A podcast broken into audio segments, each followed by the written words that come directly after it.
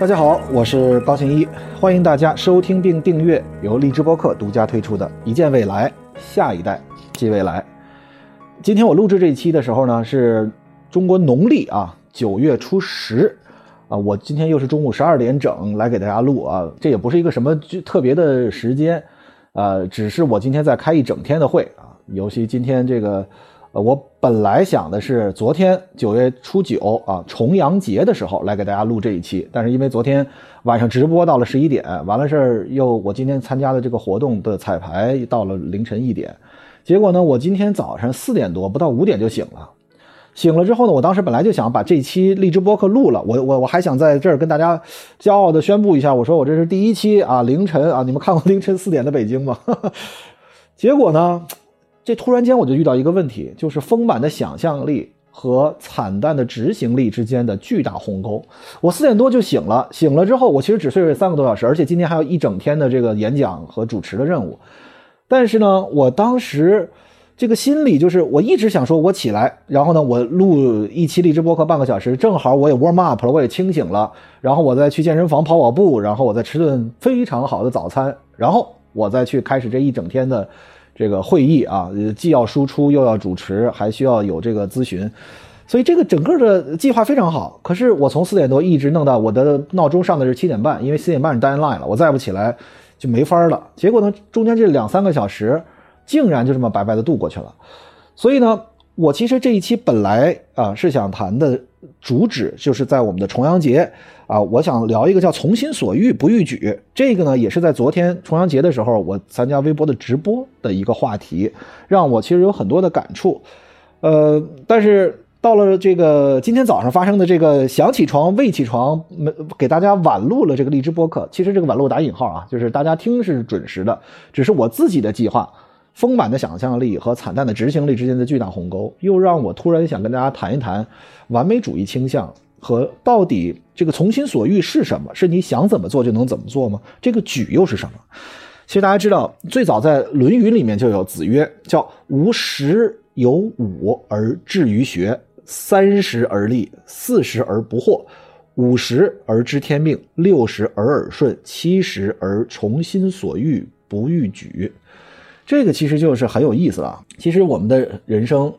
也无非就这么多年嘛，对吧？虽然有这个历史的。呃，人的平均寿命的问题，在孔子的时代，可能三十就能而立，四十就能不惑啊。呃，然后人到七十的时候，就已经从心所欲不逾矩了，就是已经活通通透了。呃，但是现在的人的随着生物医药和基因工程等等的技术的发展啊，尤其是这个。呃，医学的发展使得我们现在人类的这个平均寿命要比以前长得多得多，所以呢，这个时间呢，呃，我个人认为，原来说十而有五志于学，对吧？咱们现在这个幼儿园开始，三岁汉堡包的三岁就要开始学习一些内容了啊。虽然我们一直在双减，但是呃，客观说，我们现在学习的时间是提前了。比如上小学那六岁，那是肯定已经开始大规模的这个识字啊，然后呢，信息的输入了。那么。古代呢，这个准确说，其实到了清朝，大家知道，雍正皇帝十四岁就结婚了，对吧？古古代基本上十几岁，基本上都成家了，对吧？然后孩子就十几岁的可能都生了，对吧？然后三十岁的时候已经，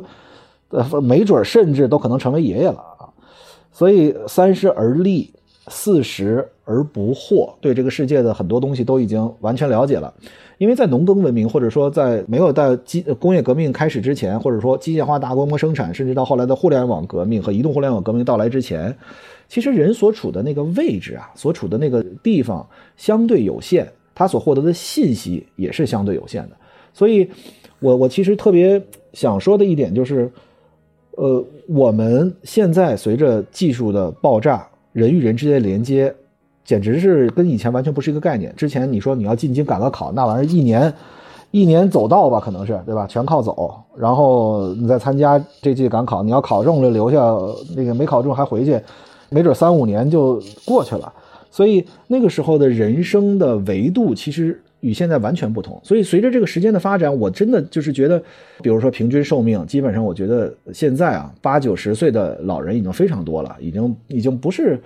呃，说原来那样非常少的，而且这个随着技术的发展，哦，我看过一个数据是二零三五年或者二零四零年左右，一百二十岁应该是一个平均预期寿命，这个是呃，就是大概率可能会达到的。嗯，其实就看到，比如我们小时候接受的教育，比如我是，我记得小学我都没有学英语，是初一开始学的英语。呃，然后这个我们对于语文的诗词的背诵啊，呃，对于这个数学的掌握啊，其实我我看到，一方面我们可以叫所谓的内卷了啊，就是都向下下沉了啊。呃，基本上现在的孩子呢，甚至幼儿园可能都开始已经开始要感知英文了吧，起码对吧？所以我替特别替汉宝宝这个担心，因为我觉得他虽然是一个十四个月大的婴儿，但是好像突然间觉得有人跟我说两岁已经可以做一些幼前教育了啊，然后三岁就要进幼儿园了，突然觉得。觉得这个压力的非常大，所以我们从开始有了自我觉醒，开始要开始学习信息知识的之后，然后一直到比如说这个预期寿命到了一百多岁的时候，这么长的历史时间里面，那到底是应该什么样的活法？其实真的这个让我这个感慨颇多啊。其实我觉得不同的人在不同的阶段其实也是不同的，就是比如说有的人自在了，他能让别人不自在，对吧？有的人自在了，别人也自在。有的人宁可自己不自在，也要让别人自在；有的人自己不自在，别人也不自在，这都是活法。呃，还有的人呢是给自己立规矩啊，君子博学而日参省乎己，每天晚上好吗？这个自我反省检讨半天，对吧？呃，两种情况，一种是第二天信心爆棚的又开始一天的奋斗，另外一种是不断的打压自己，对吧？啊，这个有抑郁的情绪了。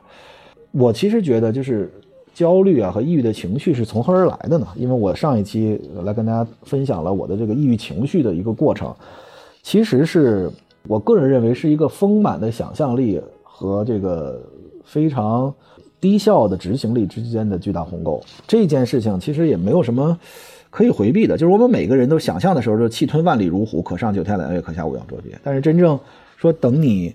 呃，具体能有。这个时间要干一个事儿的时候，我们大多数的时候，那个时候突然间就变成完美主义者了。当然，懒是一个非常重要的前提啊，就是我懒得干，对吧？比如我今天早上实在是懒得起来，因为我觉得我就睡三个小时，你给自己找了一堆理由。然后，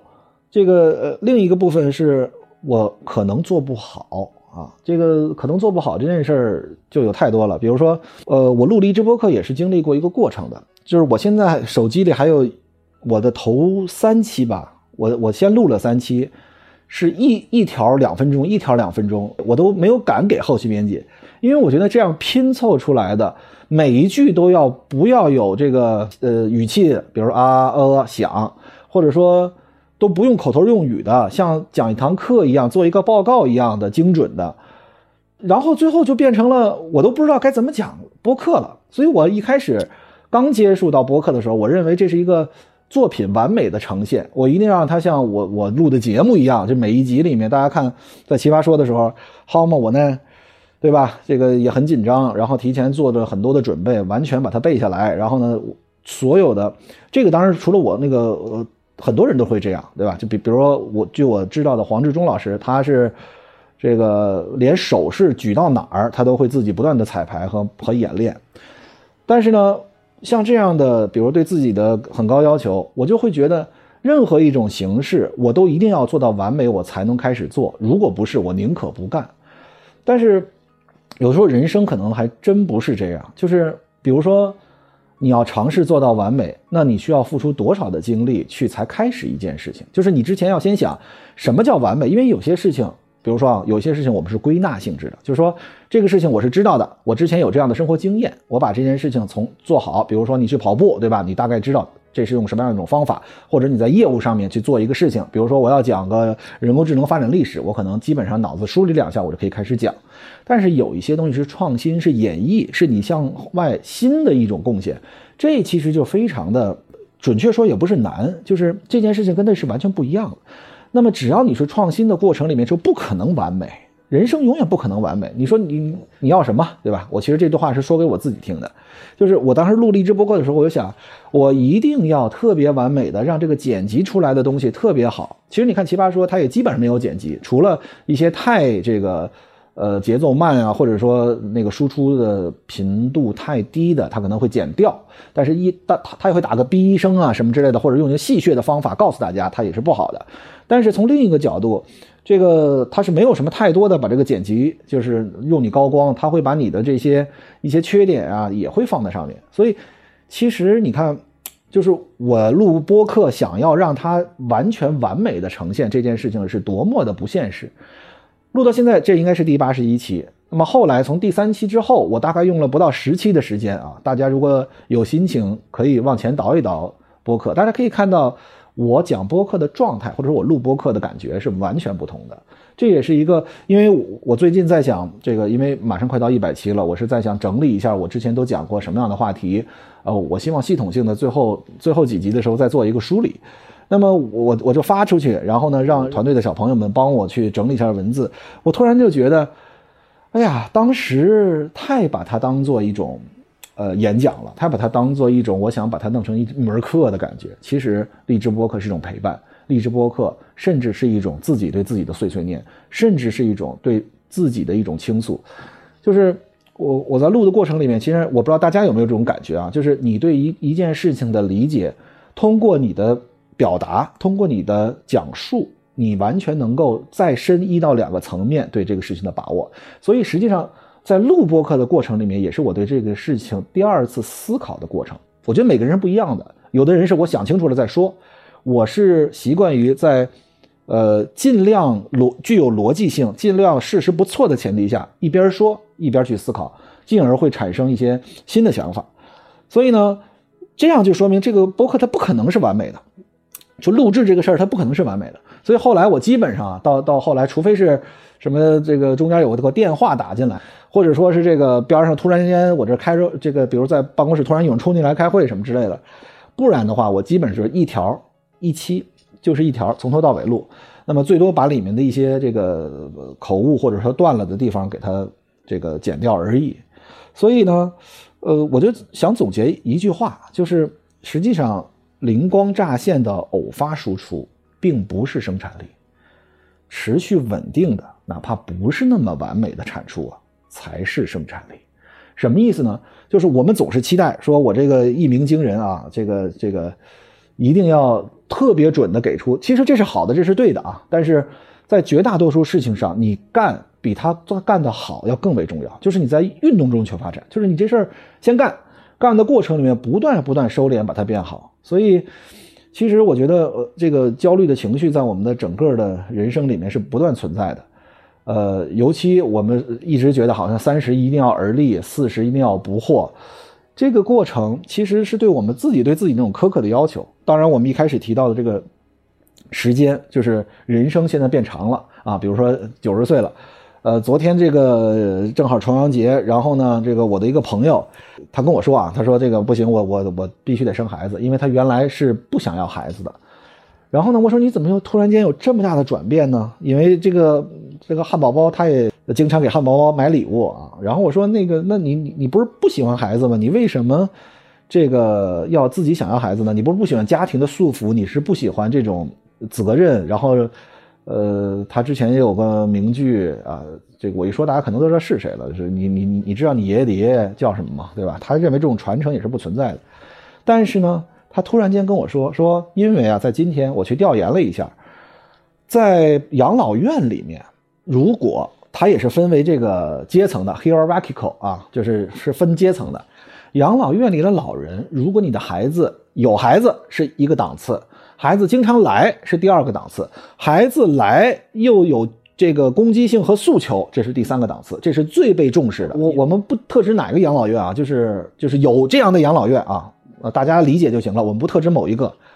那么他们如果说既没有孩子，孩子的没有孩子，就更何况说能来了呢，对吧？那么这样的老人在养老院里面是最低的这个服务标准，就是对他们的待遇非常的差。因为大家知道养老院这样的机构啊，其实呃呃，我我们现在说有高科技养老，有各种各样的，其实老人最需要的是陪伴，老人最需要的是关怀，老人甚至在一些最简单的护工的角度啊，其实呃你你是带着情感的陪护和一种机械性的陪护，甚至不陪护，那是差距很大的。老人最大的诉求其实是这种情感的呵护，让你觉得自己还是有希望，而不是风烛残年在绝望中等待自己。离开这个世界的那一分钟，好像这个世界所有的变化也在电视上。我还在前天在微博上看到了一个说有一个老人因为疫情，所以他的孩子不能进去探望，他呢也不玩手机，他在 ICU 里面，他躺在病床上，二十四个小时看着天花板没动，他的眼睛就是他是醒着的啊，但是他就是一动不动的在那儿躺着。我们说生命，生命的价值在于什么？从心所欲不逾矩。那么大家想，如果到了这个老人院，或者说到了自己晚年的时候，还如何七十还从心所欲而不逾矩呢？到七十的时候，如果在老人院里面，那么如果没有孩子啊，这这是我那个朋友跟我说的，如果没有孩子，那他可能在老人院里面也是这个所谓的被欺压的这个，他打引号的啊，我引用他说的被欺压的这个层面。他说我这一生是反欺压、反霸凌的，那么到最后我失去能力了，或者说我这个不管多大的时候，我失去了抗争的能力的时候，那个时候我心里得多么的痛苦。所以呢，这就让我有很大的思考。因为重阳节，我的妈妈这个零七年就过世了，然后我我的父亲现在也快八十岁了。所以就是我其实经常会去思考，这个人生如果到了，比如说所谓到了这个晚年的时候，会是一种什么样的心心理状态？那么我我们现在比如说这个退休年龄是六十岁，对吧？然后呢，女士可能是五十五岁或者五十岁。呃，我的姐姐五十二岁，她就已经退休了啊。她现在是返聘状态，哈，很有意思。其实，在我的心目里面，从小姐姐就是一个跟我一起玩然后这个就就同龄人，你知道吗？但是她实际上比我大十岁，呃，是表表姐。但是呢，突然间她说退休两年了，我说这事儿真是太逗了。突然间觉得自己真是人到中年，但是既既没有感觉到三十而立的痛快，也没有觉得四十而不惑的清爽。就是我觉得现在的人们信息获取的维度变大了之后，我们其实是在信息寒房里面困扰着自己，进而会造成了很多的心理问题。就是说，哎，我们为什么会焦虑啊？我为什么会抑郁啊？我们为什么会好像不知道自己要往哪里去？进而会对未来产生很多的担忧。其实。现在你说这个技术也发展了，生物医药也好了，人的未来寿命也长了。当然有一些人，比如说这个我我我我也有好朋友，这个得了重症，然后后来不断的康复了之后，自己就驾个车，这个到处走，面对问题的时候的坚强程度真的是不一样的。但是说回来，就是在昨天的直播里面，我们其实呃也讨论了这么一个问题，就是你到底。对自己有什么样的期待，或者你到底对自己的人生有什么样的想象，进而发展到一个问题，就是你有没有讨厌过自己？其实我们说，如果说人生要按照三十而立，四十而不惑，到了七十而从心所欲的话，那你应该不讨厌自己啊。所以我们无法做到从心所欲不逾矩。那么你到底对自己最讨厌自己哪里？人会不会讨厌自己？昨天我们这个四位嘉宾、五位嘉宾都说我特别讨厌自己。我经常讨厌自己，我会讨厌自己很多的地方，那我就会反思，我会讨厌自己哪里？我觉得我会讨厌自己的是，我对自己的期待和我真正能够实现的真实自己之间的巨大鸿沟。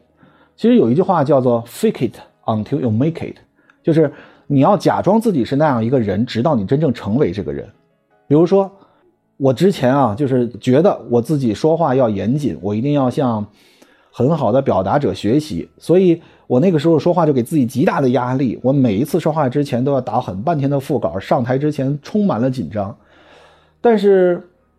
我相信在很多的领域，包括我每一次遇到，就是到今天为止，我每一次上台之前，我每一次无论是公司的会，还是在外面的会，或者是一些综艺，或者是一台纪录片，或者是任何的出镜，或者甚至是在微博的直播，每一次之前，每一次。我都依旧紧张，我都依旧给自己设